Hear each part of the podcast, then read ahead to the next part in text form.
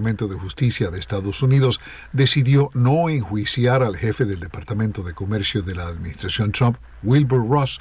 La oficina del inspector general del departamento determinó que se había tergiversado la justificación para tratar de restablecer una pregunta sobre el tema de ciudadanía estadounidense en el censo 2020.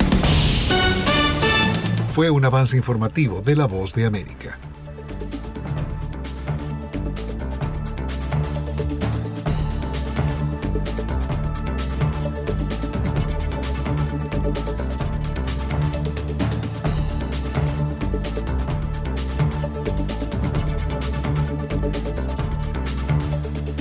Son las 5 en punto. Desde Barranquilla, emite Radio Ya 1430 AM. HJPW. 5 kilovatios de potencia para el Caribe colombiano. Radio Ya 1430 AM.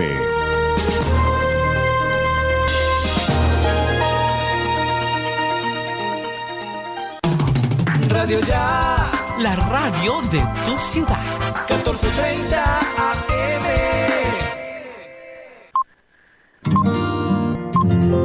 El siguiente programa es responsabilidad de sus realizadores. A las 5 de la tarde, las principales noticias del día alcanzaron su desarrollo. A las 5 de la tarde, el entretenimiento se hace más necesario. A las 5 de la tarde, podemos reunirnos todos y producir para ustedes. Cae la tarde. Cae la tarde. La manera diferente de hacer radio. Cae la tarde. Por Radio Ya. Lunes a viernes. La tarde, cae la tarde, cae la tarde. Conduce Jimmy Villarreal.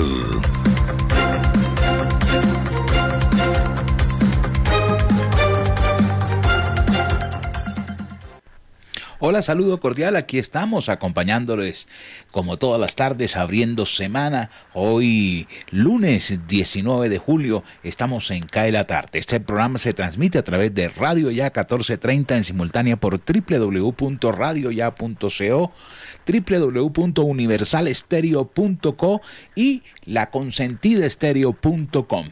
Aquí estamos acompañándoles y echemos un vistazo a las fechas importantes de este día. Las efemérides que siempre nos dan una retrospectiva de lo que ha sido la historia. Un día como hoy.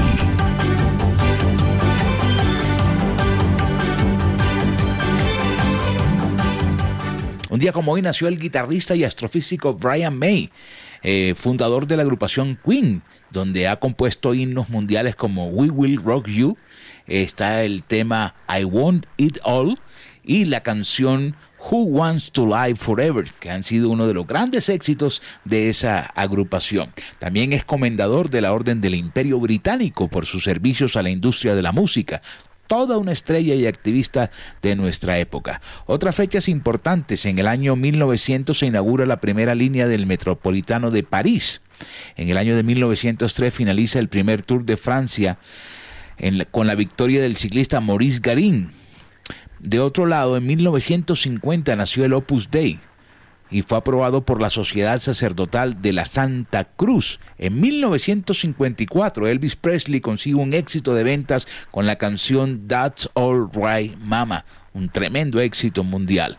En el año de 1978 se despenaliza el adulterio en España. Miremos otras fechas importantes. En el año 2012 produce la mayor caída de Wall Street desde el 11 de septiembre de 2001, debido a diversos escándalos empresariales en los Estados Unidos. Ya dijimos que nació Brian May, también Robin Flynn, músico norteamericano de la banda Machine Head.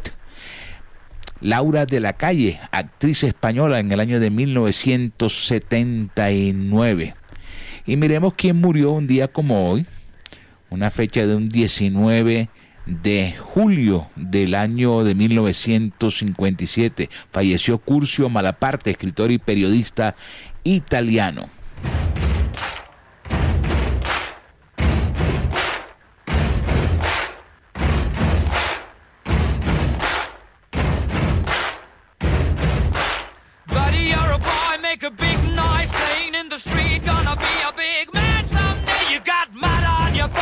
You big disgrace. Kicking your can all over the place, singing, We will, we will rock you. We will, we will rock you. Buddy, you're a young man, hard man, shouting in the street. You're gonna take on the world someday. You got blood on your face, a big disgrace, waving your banner all over la tarde radio para regresar a casa. Elvis Payares Matute. Atención Barranquilla. Mincultura aprobará la intervención del Teatro Amira de la Rosa. La ministra de Cultura, Angélica María Mayolo Obregón, dijo que su cartera dio el visto bueno desde lo técnico al proyecto de intervención del escenario cultural. La funcionaria confirmó que será un hecho la aprobación del Plan Especial de Manejo y Protección por parte del Consejo Nacional de Patrimonio Cultural. Mayolo ratificó su compromiso con la ciudad y recalcó que el PEMP va a estar aprobado en un mes y según ella no habría por qué no aprobarlo si ya tiene un concepto técnico favorable de la Dirección de Patrimonio. Este proyecto, antes de ser presentado al Ministerio de Cultura, fue socializado con diversos sectores de la ciudad. El Teatro Amira de la Rosa se encuentra cerrado desde el 27 de julio de 2016 por deterioro físico y con el PEMP se establecen las herramientas que permiten proyectar el manejo del inmueble patrimonial de forma que sea sostenible en el tiempo, se preserve para las futuras generaciones. Bogotá. Un capitán retirado del ejército estaría involucrado en el caso del atentado al presidente Iván Duque. Luego que las autoridades señalaran sobre la captura de seis personas que podrían estar relacionadas con el atentado a la comitiva presidencial el pasado 25 de junio en la ciudad de Cúcuta, este lunes se conoció de la presunta participación de un capitán en retiro del ejército en el caso. Este oficial retirado al parecer también estaría detrás del carro bomba que estalló en la Brigada 30 del ejército en Cúcuta el pasado 15 de junio. De acuerdo con fuentes en la investigación, el oficial en retiro estaría dentro del grupo que planificó los dos atentados, pero su participación estaría más relacionada con el ataque a la guarnición. La identidad del oficial en retiro se mantiene bajo reserva con el fin de no entorpecer las investigaciones. Atención Bogotá. La Fiscalía General de la Nación avanza en las investigaciones para establecer las posibles responsabilidades penales tras la muerte de Julián Esteban Gómez Torres, el niño de 13 años que fue arrollado por el conductor de un tractocamión en la vía Zipaquirá-Cajicá, mientras se movilizaba en una motocicleta con su abuelo. Ante estos hechos, un fiscalizado abrió una investigación contra el conductor del tractocamión involucrado en la muerte del menor por su supuesta responsabilidad en el delito de homicidio culposo. El reporte preliminar de la policía señala que se trató de un tractocamión que transitaba sentido Ubaté-Bogotá por el carril derecho. En desarrollo de las diligencias practicadas por la Fiscalía General de la Nación, el conductor del camión fue trasladado a las instalaciones de la Unidad de Reacción Inmediata URI para realizar los actos urgentes adelantados dentro de este proceso penal. Barranquilla. Miembros de primera línea de otras ciudades habrían estado en Barranquilla. Los preparativos en materia de seguridad para las manifestaciones previstas para este 20 de julio en Barranquilla están en marcha. La policía indicó que, de acuerdo a las agremiaciones, será una movilización que saldrá a la una de la tarde desde la calle Munillo con la carrera 8 hasta terminar en la rotonda de la calle 17 y una concentración que será a las 9 de la mañana en el Paseo Bolívar. Ante esta información, el comandante de la Policía Metropolitana de Barranquilla, general Diego Rosero, y comandante operativo de la MEVAR, coronel John Sepúlveda, así lo manifestaron. Anunciaron que serán más de 1.100 uniformados los que garantizarán las manifestaciones previstas. Los que garantizarán en las manifestaciones previstas. El coronel Sepúlveda detalló que a lo largo de los últimos días han tenido información de que algunos miembros pertenecientes a la primera línea de otras ciudades han estado en Barranquilla y han realizado reuniones en ciudades intermedias, cercanas a la capital del Atlántico, con el fin de alentar a estas actividades y cambiarles el fin de pacíficas. El oficial indicó que las entradas y salidas de la ciudad están siendo vigiladas por el ejército, Fuerza Aérea y Policía. Tenemos varios puestos en control para evitar que entren elementos peligrosos o evitar que estas personas entren para alterar el orden público. Bogotá. El más reciente indicador de seguimiento a la economía ICE revelado por el DANE señaló que en mayo pasado la economía colombiana creció 13.6%, lo que significó una contracción de 5.8% frente al mes de abril. Esto como consecuencia del paro nacional y los bloqueos que se vivieron en gran parte del país. Juan Daniel Oviedo, dijo que los crecimientos negativos más altos se registraron en el suroccidente del país. Cae la tarde, cae la tarde, cae la tarde. La voz de América, noticias del mundo.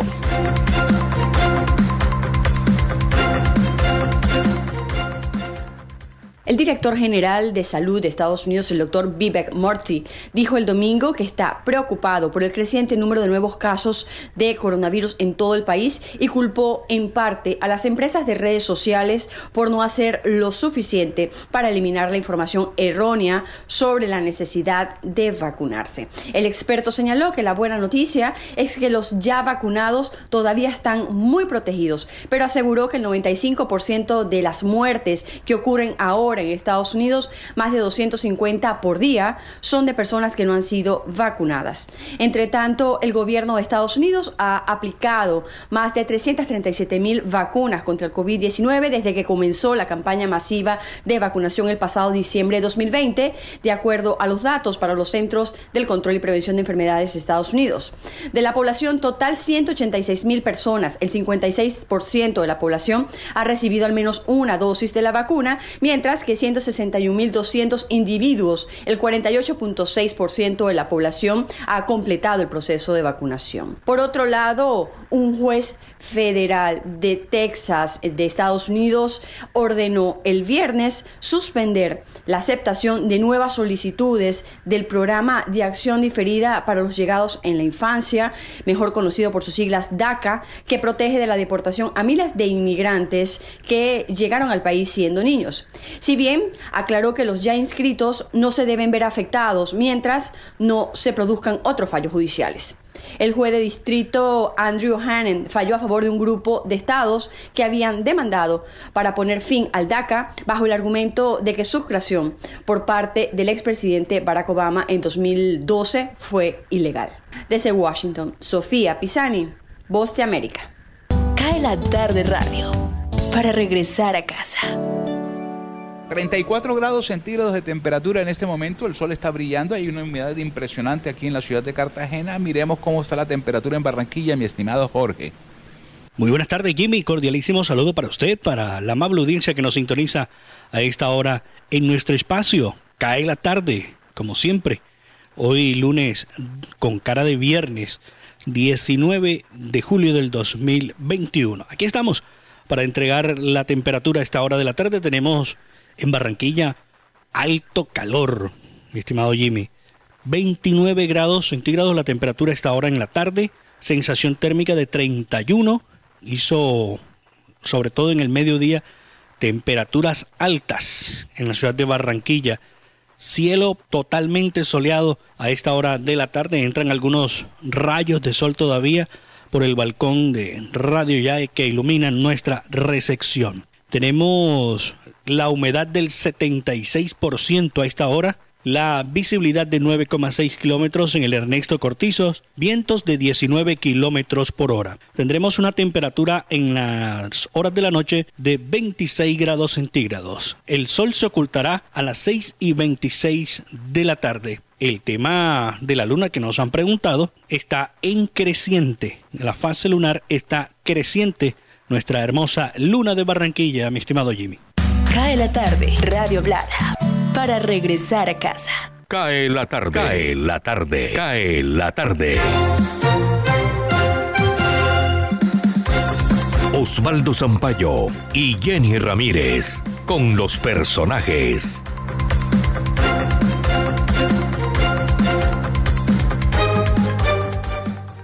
Estamos en Cae la tarde. Los estudiantes de los colegios del distrito vuelven a clases este miércoles. Hoy los profesores iniciaron sus jornadas. La secretaria de Educación de Barranquilla, Viviana Rincón, asegura que se han invertido más de 8 mil millones de pesos en adecuaciones en las instituciones, aun cuando hay algunas que requieren más tiempo para retornar.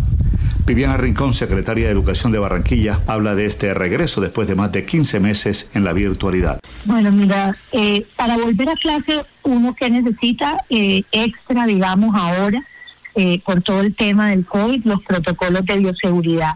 eh, Barranquilla terminó hace hace unos dos meses eh, de, de, repartir, digamos, todos los insumos necesarios como alcohol, los lavamanos portátiles, que en este momento ya no se necesita protocolo de entrada, sino eh, pues tenerlos dentro, de, ya los pueden usar dentro de la escuela, eh, insumos de alcohol, eh, para eh, jabón, para lavarse las manos, todo el tema de señalización.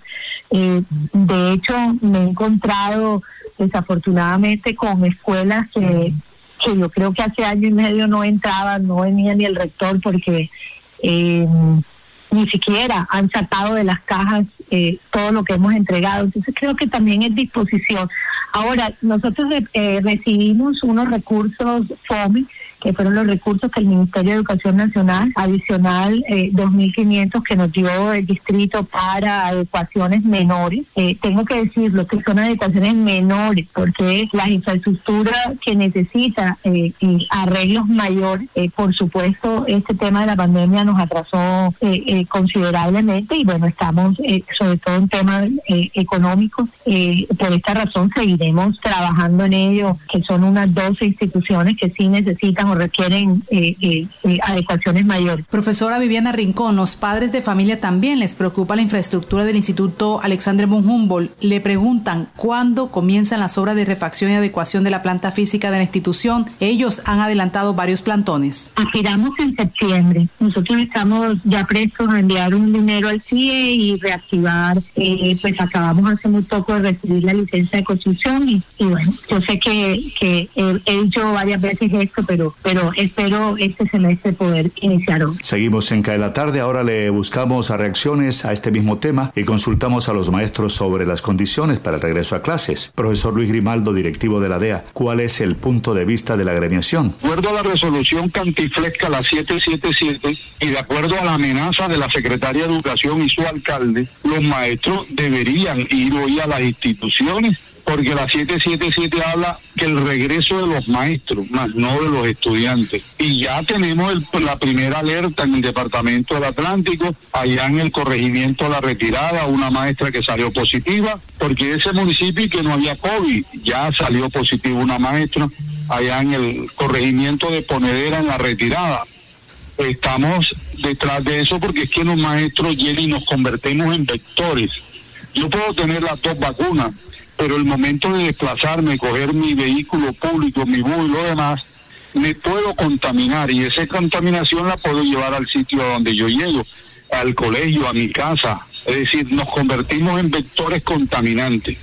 Nosotros al regreso nunca le hemos dicho que no, estamos diciendo que sí, pero a partir de hoy recobramos nuestra jornada laboral y los medios nos los tiene que dar el Estado, porque muchos colegios no han invertido un peso y uno se pregunta, ¿dónde están los dineros de calidad que recibió el alcalde? ¿Dónde están los dineros del FOME?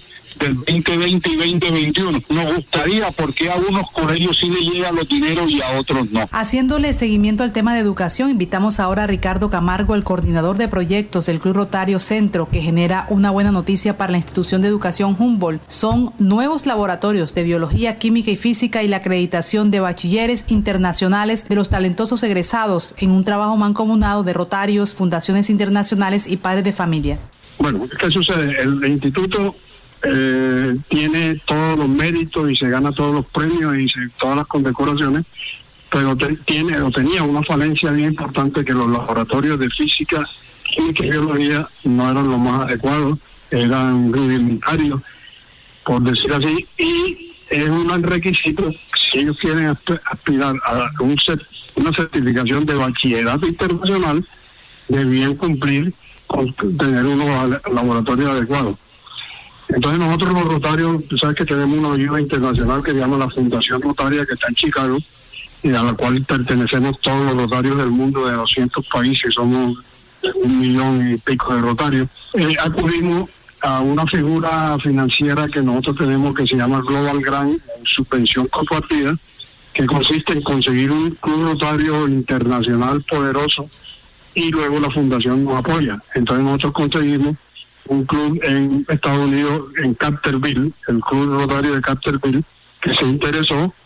Y esa obra que remodelar los laboratorios de física, química y biología, no solo la infraestructura física, sino dotarlos de equipos por más de 100 millones de pesos los equipos y la infraestructura más o menos unos 130 millones más fue conseguida con el 60% de esa ayuda internacional del Club Rotario eh, de, de Carterville y la Fundación Rotaria y la ayuda de nosotros y el otro 40% los mismos padres de familia y fueron organizando poco a poco, yo creo que desde el año 2017-18, actividades lúdicas como bingo, bastante, y lograron eh, conseguir, y los padres de familia, el saldo para más o menos las obras van a estar al finalizar, que ya está próximo a inaugurar, ya ya falta poco, yo creo que unos 15 días inauguramos las obras. Eh, vamos a invertir en total 240 millones y va a quedar el, los laboratorios, a quedar, como se dice, uno a con todas las tecnologías de punta, eh, en química, física y biología. En agosto estará lista la canalización del arroyo Felicidad en Barranquilla. Faltan 80 metros lineales del canal para culminar el Box Colbert. ¿Cómo marchan los trabajos? Doctor Rafael Lafón, secretario de Obras de Barranquilla.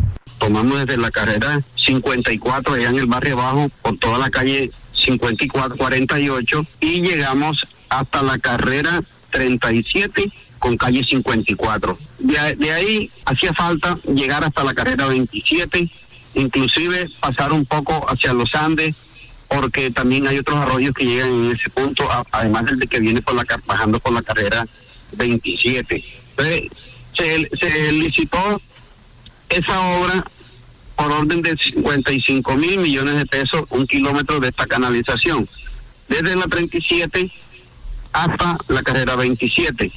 Eh, siguiendo el recorrido del arroyo. Ya está prácticamente terminado, le faltan 80 metros en un punto intermedio y ya se está trabajando en eso, lo que quiere decir que en el mes de agosto está 100% terminado todo este tramo de un kilómetro. Y ya se viene pavimentando también desde la carrera 37, que fue donde se unió con el tramo existente, hacia la carrera 35. Y así también en tramos intermedios también ya se está trabajando en el mejorando el terreno ya y haciendo la estructura del pavimento y posteriormente seguiremos con los andenes que van a quedar más amplios que lo que estaban anteriormente, porque la, vía era una vía de 11 metros y prácticamente eran dos carriles los que se usaban, ahora queda de tres carriles, de los que son 9 metros, y además de eso los andenes quedan ampliados en un metro más de lo que tenían, o sea, están en orden de dos metros aproximadamente en casi toda su longitud. Mañana 20 de julio se conmemoran 211 años del grito de independencia de Colombia. ¿Qué tanto nos liberamos del yugo español? Le consultamos al historiador Eduardo Martínez Puccini. Pero a raíz de que muchos historiadores de la costa y de otras provincias del país han ido investigando la historia, ¿no? Se ha llegado a que pensar que el 20 de julio es una fecha que nos impusieron desde el interior del país. A mi juicio, inclusive una polémica muy grande entre Monpós y Cartagena, porque Monpós supuestamente también declaró su independencia absoluta el 6 de agosto de 1810, a escasos 15 días de, de haber sucedido lo que sucedió en Bogotá. Seguramente porque Monpós recibía mayor información del interior porque por, por, por, el, por el río Magdalena, ¿no? Entonces, eh, también siempre ha reclamado para ellos el 6 de agosto como la independencia absoluta pero eso hay una, una polémica entre Cartagena y, y, A mi juicio, yo creo que tienen que reevaluar, reevaluar la fecha de independencia, como se tienen que reevaluar muchas fechas, como la del 7 de agosto de 1819 con la batalla de Boyacá, que no es la batalla que selló la independencia de Colombia, porque todavía en ese momento habían quedado bajo el dominio español Santa Marta, Cartagena y Barranquilla. Fíjate que ahora el 10 de octubre de este año se va a celebrar en Cartagena con, con grandes homenajes eh, la fecha del 10 de octubre, que es cuando sale, cuando cae Cartagena dominada todavía por los españoles, sale el último español del reducto de la Nueva Granada. Se sella realmente la independencia total de Colombia. Para mí habría que reevaluar y que cada provincia pues comience a escribir su propia historia Muchas gracias al historiador Eduardo Martínez Puccini. Para que a la tarde el informe de Jenny Ramírez, Osvaldo Sampaio Cobo. Feliz noche. Cae la tarde. Cae la tarde. Cae la tarde. Radio Francia Internacional. Noticias del Mundo.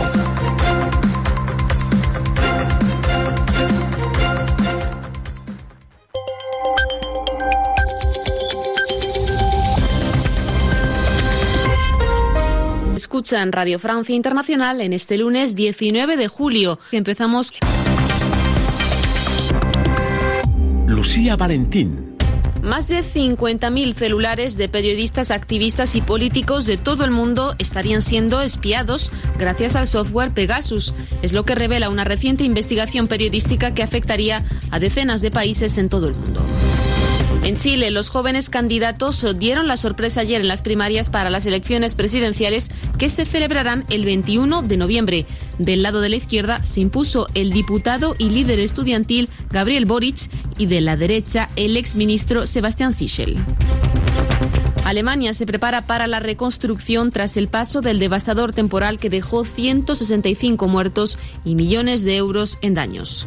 Noticias en la sintonía de Radio Francia Internacional y también en rfimundo.com. La presidenta de la Comisión Europea, Ursula von der Leyen, tilda de completamente inaceptables las revelaciones sobre el programa de espionaje Pegasus publicadas por la prensa. Se trata de un software que, instalado en el celular, desvela todos los secretos de su dueño. Fabricado por una empresa israelí, habría sido instalado en más de 50.000 teléfonos de activistas, periodistas, ejecutivos de empresas y políticos de todo el mundo. La ONG Amnistía Internacional, que coordina la investigación junto con el consorcio de periodistas eh, Forbidden Stories, va a desvelar durante varios días sus conclusiones. Katia Wu está a cargo de defensa de las libertades en la ONG y apunta a los objetivos y patrocinadores de este espionaje. Certains euh. Se trata de personas que se encuentran bajo la mira de los gobiernos o en todo caso que tienen cierto interés para algunos gobiernos clientes de la sociedad NSO. Pueden ser defensores de los derechos humanos, periodistas, sindicalistas, universitarios, incluso artistas. Quienes lo utilizan quieren obtener informaciones sobre las comunicaciones de esas personas. En todo caso, es cierto que afecta a mucha gente. No siempre es sencillo lograr establecer una relación entre Pegasus y algún gobierno en particular. Por el contrario, pudimos ampliar nuestra investigación, lo que permitió ubicar los sitios y los nombres de las personas objeto de espionaje en países clientes como Arabia Saudita, Azerbaiyán, Hungría, India, Indonesia, México, Marruecos, Ruanda o Togo. Algunas de las 50.000 personas que aparecen en las listas son de esos países. Ce sont des pays dont les personnes qui sont sur euh, ces fameuses listes, des 50 000 numéros, sont d'intérêt. Katia Hu de Amnistía Internacional. En Chile se conocen ya los nombres de los dos candidatos que van a enfrentarse en las elecciones presidenciales en noviembre próximo. Este domingo los resultados de las primarias oficiales dieron como ganador en el campo de la derecha al exdemócrata cristiano Sebastián Sichel y en el campo de la izquierda será representado por el ex líder estudiantil Gabriel Boric. Natalia Olivares. Anoche los resultados sorprendieron en Chile porque hicieron mentir las encuestadoras que anunciaban al ultraconservador Joaquín Lavín ganador de las primarias del campo de la derecha y al comunista Daniel Jadwe en el otro campo. Sin embargo, ganó el candidato más centrista, por un lado el exdemócrata cristiano Sebastián Sichel de 43 años que hoy se registra como independiente de la coalición Chile Vamos. Somos una coalición que se prepara para ganar la elección presidencial porque sentimos que el proyecto que representamos para Chile. Sebastián Sichel llevará la pelea en las elecciones presidenciales frente al ex líder estudiantil Gabriel Boric, de 35 años. Ambos representan a la nueva generación de políticos chilenos. Si Chile fue la cuna del neoliberalismo, también será su tumba, compañeros y compañeras. Gabriel Boric retomó en su discurso de victoria algunos de los lemas de la revuelta social del 2019. Recordemos que Chile en este momento redacta una nueva constitución, resultado de la revuelta social y de un referendo que cambiaron totalmente el panorama político del país. Esto quedó comprobado anoche con estas primarias donde fueron elegidos los candidatos más jóvenes del panel. En esta última, en Sydney, las restricciones decretadas hace un mes no han conseguido todavía contener el brote de la variante Delta del coronavirus. Hasta aquí la información en nuestra sintonía. Síganos también en rfimundo.com.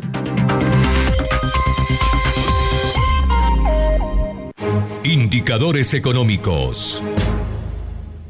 Amigos y amigas, saludo cordial. Soy Tito Martínez Ortiz. En junio, las exportaciones de café de Colombia recuperaron mucho del terreno perdido por los bloqueos y cayeron apenas 11% a 986 mil sacos de 60 kilogramos de café verde frente a 1.111.000 sacos exportados en el mismo mes del año 2020.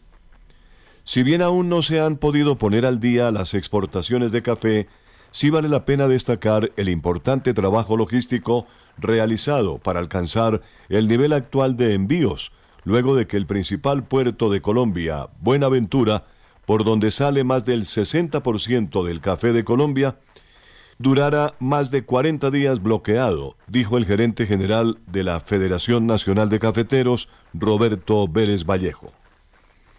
En lo corrido del año las exportaciones crecieron 2%, a más de 5,8 millones de sacos de 60 kilogramos, frente a los más de 5,7 millones de sacos exportados en el primer semestre del año 2020. En los últimos 12 meses, las exportaciones de café cayeron 2% a 12.600.000 sacos de 60 kilogramos frente a los más de 12.800.000 sacos exportados un año antes, mientras que en lo corrido del año cafetero se mantuvieron prácticamente sin cambio. Cae la tarde radio para regresar a casa.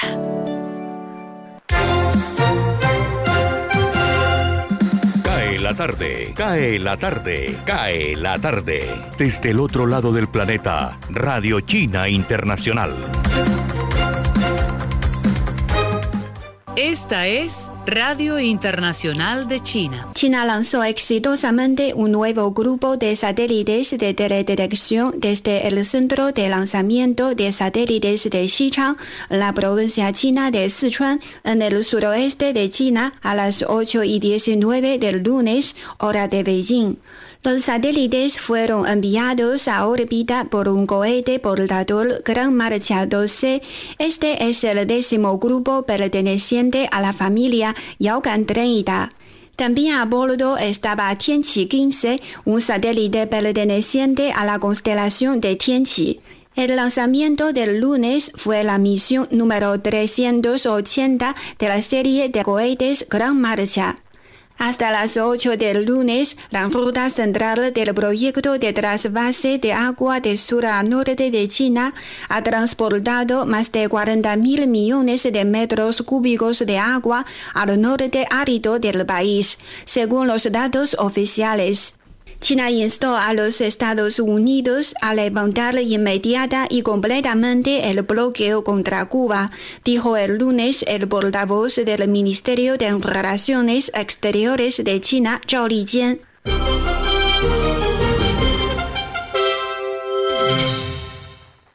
El ministro de Relaciones Exteriores de Pakistán, Shah Mahmood Qureshi, visitó el domingo a los ciudadanos chinos heridos en el ataque terrorista de Dasu en el Hospital Militar Combinado en Rawalpindi, cerca de la capital federal Islamabad. La 44 sesión del Comité del Patrimonio Mundial de la UNESCO adoptó la Declaración de Fuzhou que pide una cooperación internacional más estrecha en el marco del multilateralismo. La UNESCO hizo el anuncio a través de una videoconferencia de prensa el domingo. La declaración de Fuzhou reitera la importancia de la protección del patrimonio mundial y de la cooperación internacional, así como la necesidad de trabajar y actuar juntos para abordar el cambio climático, dijo Tian Xuejun, presidente de la 44 sesión del Comité del Patrimonio Mundial. La declaración pide una cooperación internacional más estrecha en el marco del multilateralismo y un creciente apoyo para los países en desarrollo, especialmente para los de África y también para los pequeños países insulares en desarrollo, dijo Tian Xuejun, quien también es viceministro de Educación de China y director de la Comisión Nacional China para la UNESCO. La declaración también pide fortalecer la educación sobre el patrimonio mundial, el intercambio de conocimientos y la aplicación de nuevas tecnologías. La declaración estipula que el patrimonio mundial ha hecho una contribución positiva a la promoción de los intercambios y al aprendizaje mutuo entre civilizaciones, así como a la paz mundial y al desarrollo sostenible, dijo Tian Xuejun.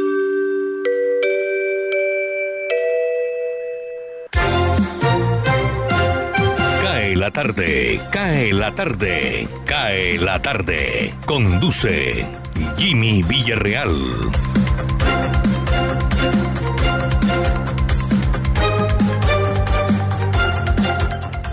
Aprovechamos y nos tomamos un tintico, una tacita de café, como usted quiera decirle, es el momento de partir este programa en dos. Vamos al break y ya continuamos en Cae la tarde.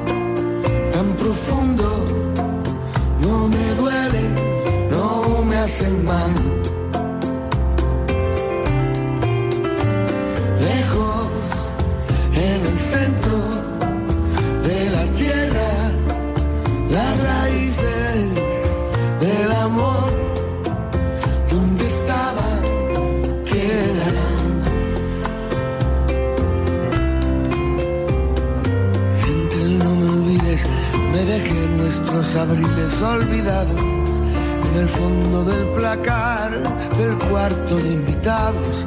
Eran tiempos dorados de un pasado mejor. Cae la tarde, radio para compartir un café. www.radioya.com es la radio digital de tu generación.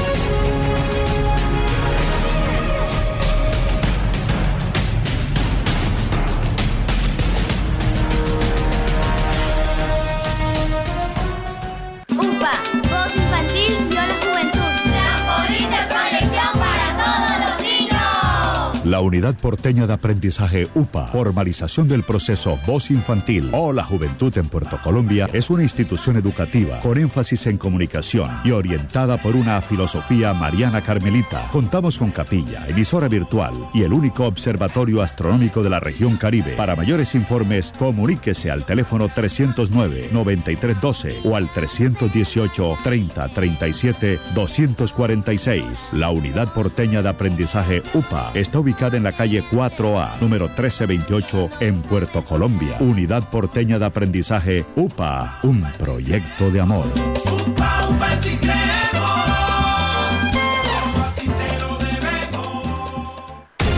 Noticias Ya es información, análisis, opinión en Barranquilla y el Caribe. Sintonízate en los 94.1 FM de Uniautónoma Estéreo y los 14.30 AM de Radio Ya.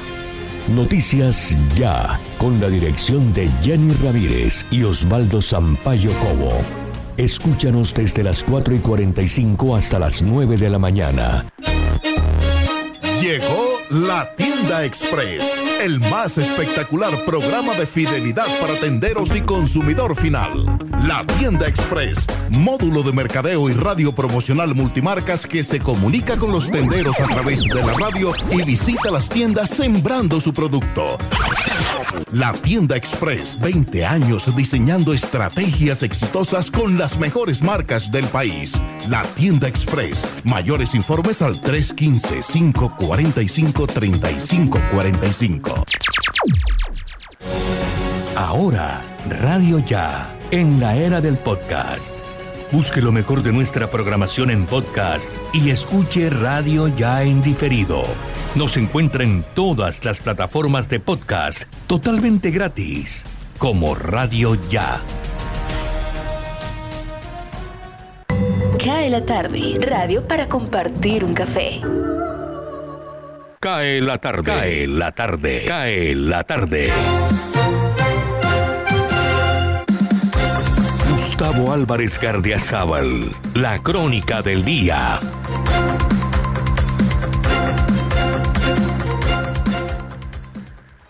Lo último que le faltaba a este mundo enloquecido sucedió. No les bastó con convertir la seducción en acoso. No fue suficiente con reconstruir la historia tumbando estatuas. Se necesitaba algo más que el haber prohibido los ritos funerarios para que no se contagiara el COVID.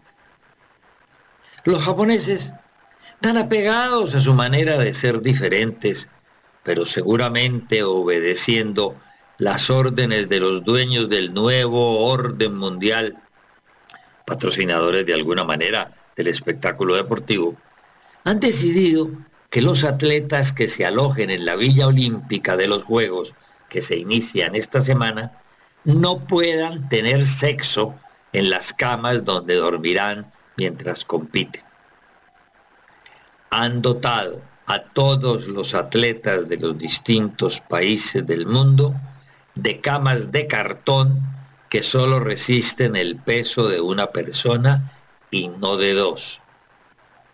Pero no para que ellas pudieran ser desechables, sino exactamente, y así lo dijeron al presentarlas, para que los atletas no tengan sexo durante el periodo de competiciones.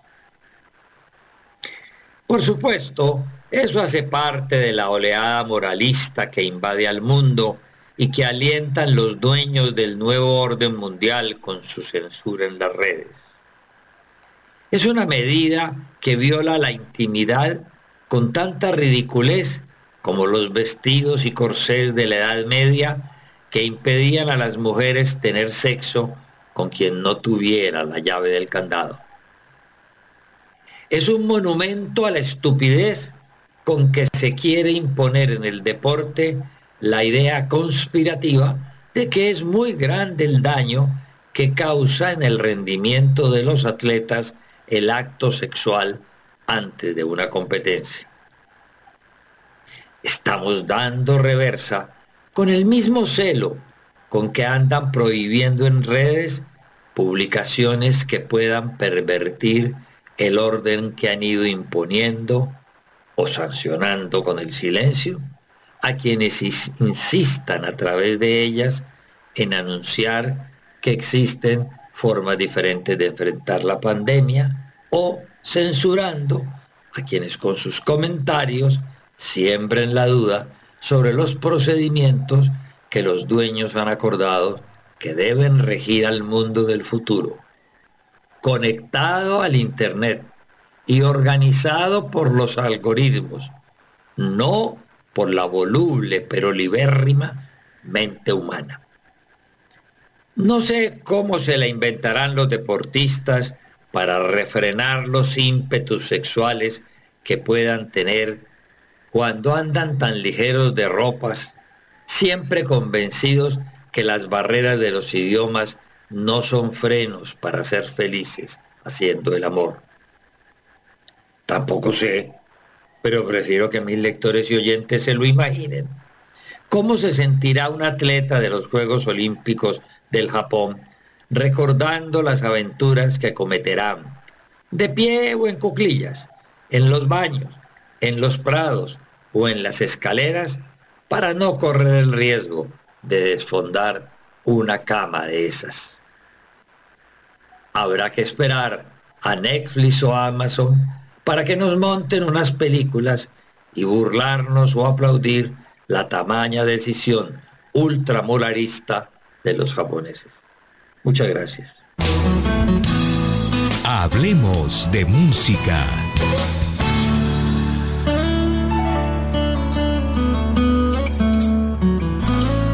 Maneskin es un éxito en plataformas y aunque Vegan es sin duda el éxito más notorio, su nuevo foco es Yo quiero ser tu esclavo, que hace parte de su más reciente álbum, Teatro de la Ira, y el video oficial de esta canción salió hoy. Para caer la tarde este fue un informe de Lina Lee desde Miami.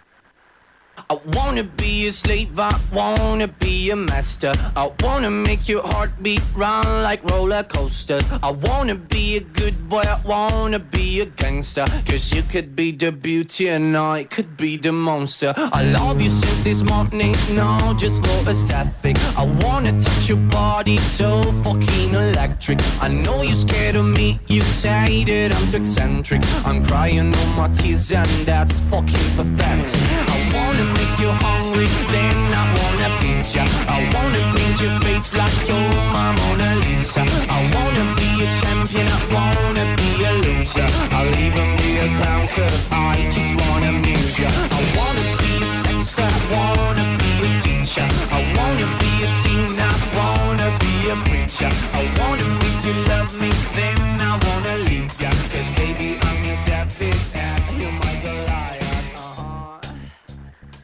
la tarde radio para regresar a casa. Deportes. Bienvenidos estimados oyentes a Deportivo Internacional de la Voz de América. Henry Llanos les informa. El baloncesto de la NBA, Giannis Antetokounmpo cree que es la tenacidad de los Bucks lo que los tiene a un juego de su primer campeonato en medio siglo. Esa persistencia es la que le ha permitido a los Bucks remontar un déficit de 0-2 en las finales de la NBA. Milwaukee tiene ventaja de 3-2 sobre los Suns de Phoenix en su retorno a casa en busca de un decisivo triunfo en el juego número 6 de mañana martes. Siento que no nos detenemos, dijo Antetokounmpo. He sido parte de varios equipos. Generalmente cuando vas abajo por 15 o 16 o lo que sea en desventaja, cualquier escenario como te detienes, como que dejas de competir de alguna manera, pero siento que en este equipo no hacemos eso.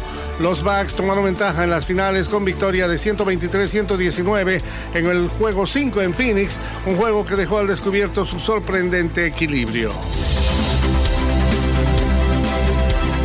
En el béisbol de grandes ligas, cuando los disparos hicieron eco en el National Park, el estelar torpedero de los padres de San Diego, Fernando Tatis Jr., de inmediato pensó en sus familiares y amigos y amigos de jugadores que estaban en la tribuna. Tatis salió rápidamente de la banca rumbo al jardín izquierdo, ayudó a abrir una puerta que da a la tribuna y comenzó a reunir a un grupo para llevarlos a lo que se dice resguardo en la caseta. Nuestra familia, nuestros seres queridos, nuestros niños pequeños, sentí que alguien tenía que llegar a ellos, dijo Tatis el domingo. La parte alta de la sexta entrada del juego entre los padres y los nacionales de Washington frente a unos 33 mil aficionados eh, terminaba cuando se escucharon varios disparos en la calle South Capitol, justo a un costado del estadio por el rumbo de la tercera base. En ese momento nadie sabía si la ráfaga de disparos provenía del interior del estadio o desde el exterior. Fue una situación muy confusa.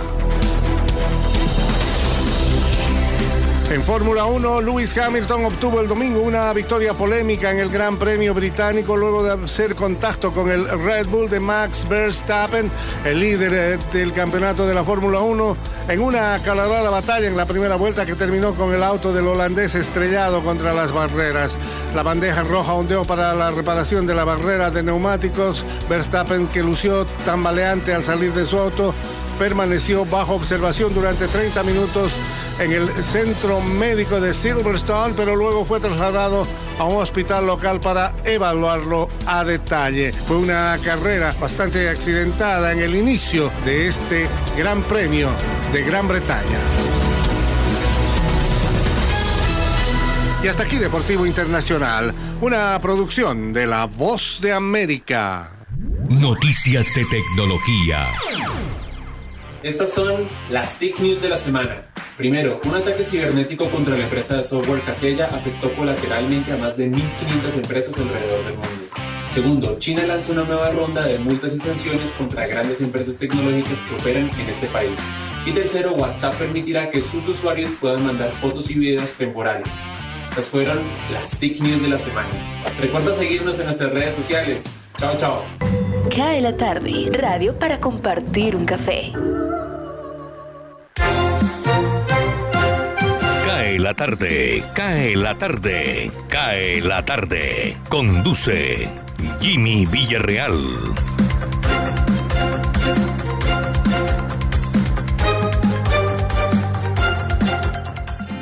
summer evening, and it sounds just like a song. I want more berries and that summer feeling. Al parecer Colombia viene bajando lo que llaman el tercer pico de la pandemia, pero aquí está el reporte que emite siempre el Ministerio de Salud y que nosotros presentamos en CAE la tarde. Jorge tiene la información del reporte del COVID-19 para el día de hoy.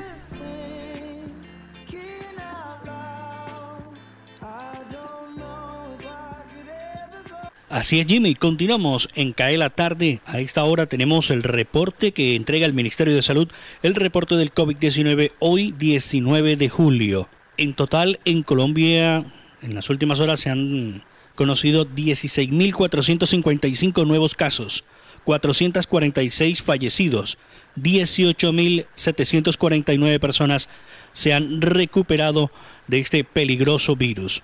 Lo detallamos por ciudades y departamentos de Colombia. Bogotá, 3.632. Cundinamarca, 1.401. Tolima, 1.103. Meta, 912. El departamento del Valle, 893. Antioquia 872, Cartagena, ojo Jimmy, 858 casos, Córdoba 739, Sucre 402, Barranquilla 331 nuevos casos, en el Atlántico 299 casos.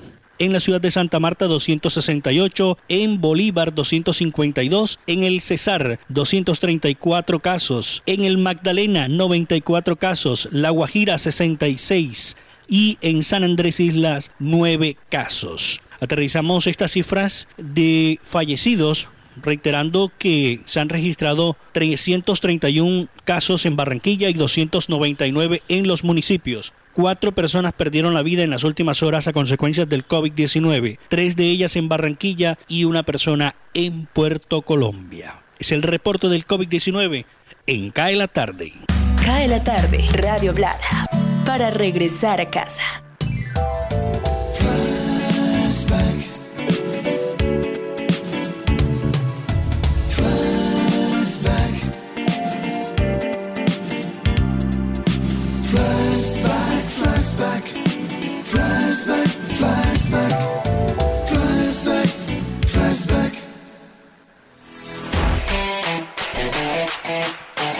Un 19 de julio del año de 1986, la agrupación Genesis logra el número uno de listas de Billboard con su canción Invincible Touch, compuesta por Phil Collins y con influencia de una canción compuesta por Prince para Sheila E. llamado The Glamour of Life.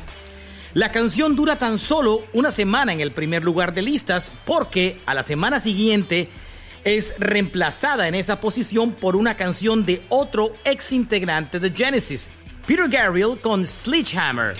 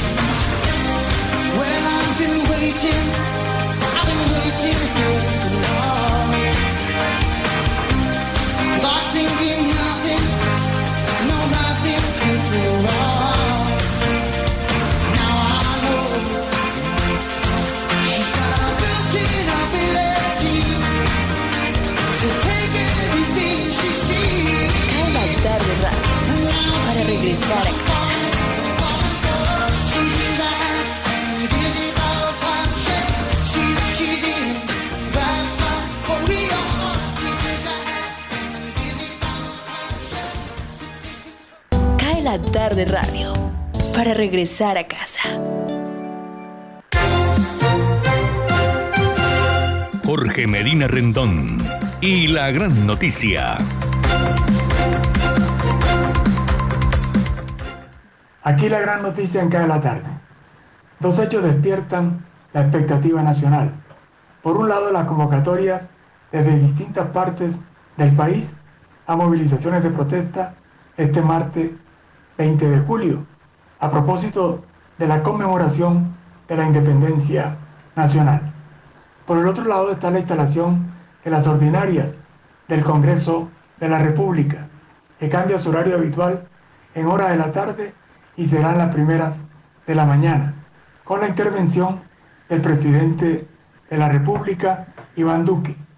Habrá escogencia de mesas directivas de Senado y Cámara, que en esta oportunidad deben recaer en presidencias para el Partido Conservador en el Senado y para el Centro Democrático en la Cámara de Representantes. Para el periodo que inicia, uno de los proyectos más importantes es la llamada Ley de Inversión Social, que en la práctica es el proyecto de reforma tributaria con las modificaciones que se le hicieron a partir de la protesta nacional que provocó el texto que lideró el entonces ministro de Hacienda, Alberto Carraquilla. Con la tributaria el gobierno anuncia que sacará a 4.1 millones de personas de la, de la pobreza. Se propone la iniciativa recaudar por lo menos 15.2 billones de pesos. De acuerdo con los analistas, el sector empresarial aportaría el 69% del recaudo de la reforma. El gobierno plantea que no se amplíe la categoría de bienes exentos de IVA ni se gradúe el impuesto de renta a las personas, ni que los pensionados paguen sumas adicionales. De los empresarios saldrán 10.6 billones de pesos. Del ajuste al gasto público saldrán otros 4.6 billones de pesos. Y habrá una sobretasa temporal a las entidades financieras y un proceso de normalización tributaria, es decir, regularizar capitales de colombianos en el exterior, todo lo cual debe aportar más de un billón de pesos al recaudo. Para este 20 de julio se reporta que el Comité Nacional del Paro lleva al Congreso de la República 10 proyectos de ley sobre temas que eran solicitados en el petitorio que el gobierno no quiso negociar. Los proyectos tienen que ver con salud, gratuidad de la educación, renta básica, apoyo a las nóminas de pequeñas y medianas empresas, garantías para la protesta social, la reforma de la policía, acciones contra violencia de género y la derogatoria de los actuales pisos de la protección social. Amanecerá y veremos. Para acá de la tarde, Jorge Medina Rendón con la gran noticia. Cae la tarde, cae la tarde, cae la tarde. Conduce Jimmy Villarreal.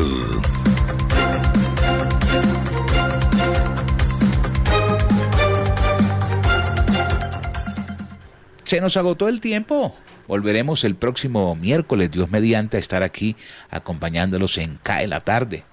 Este programa lo originamos en Radio Ya 1430 AM y lo transmitimos a través de www.radioya.co, www.universalestereo.co y nos retransmite el portal laconsentidaestereo.com. Jorge Pérez en el máster y quien les habla Jimmy Villarreal, les deseamos una feliz noche. Mañana es 20 de julio y esperamos que el país reciba esta fecha tan importante con tranquilidad y no con lo que se viene anunciando, marchas y protestas que no han dejado sino destrozos y muertes a lo largo de los meses anteriores.